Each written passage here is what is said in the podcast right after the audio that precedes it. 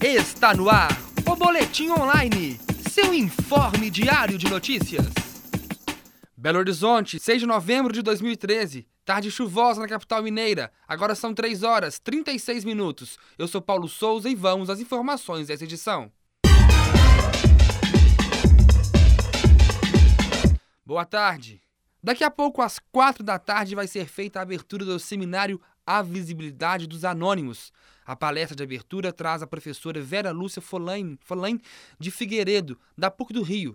A partir das sete da noite, dentro da programação do seminário, acontece uma mesa com Vera França, da UFMG, e com os professores da PUC Minas, Ércio Sena, Daniel Rabelo e Carlos Henrique Pinheiro.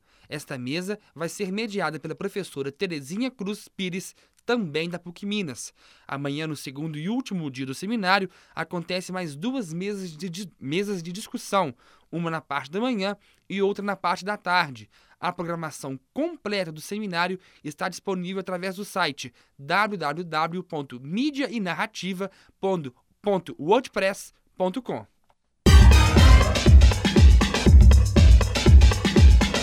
Ministério da Saúde e a BIA, Associação Brasileira das Indústrias de Alimentos, fecha, fecharam acordo ontem para reduzir o sódio nos alimentos. No, no, no, para reduzir o sódio nos alimentos. Para o ministro da Saúde, Alexandre Padilha, este acordo visa diminuir o consumo de sódio da população brasileira, que cada vez mais faz suas refeições fora de casa ou compram produtos semi-prontos. O excesso do consumo de sódio está ligado a várias doenças, sobretudo a hipertensão arterial. De acordo com o portal do Ministério da Saúde, no último levantamento feito pelo portal, quase um quarto da população brasileira tem hipertensão. Dentro do acordo, os alimentos que vão sofrer redução de sódio estão o requeijão cremoso, sopa instantânea, queijo mussarela, hambúrguer, salsicha, mortadela e presunto.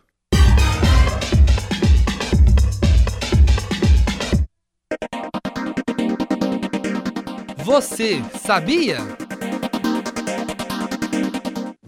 Você sabe como surgiu a expressão dar de mão beijada?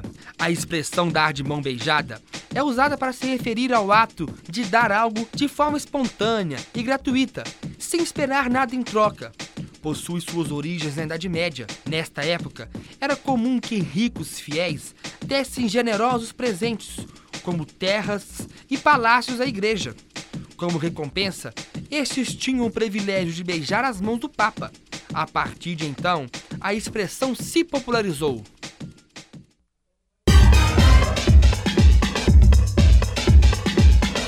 Três horas 39 minutos. Com a apresentação de Paulo Souza, termina aqui o Boletim Online. Boa tarde. Está no ar o Boletim Online, seu informe diário de notícias.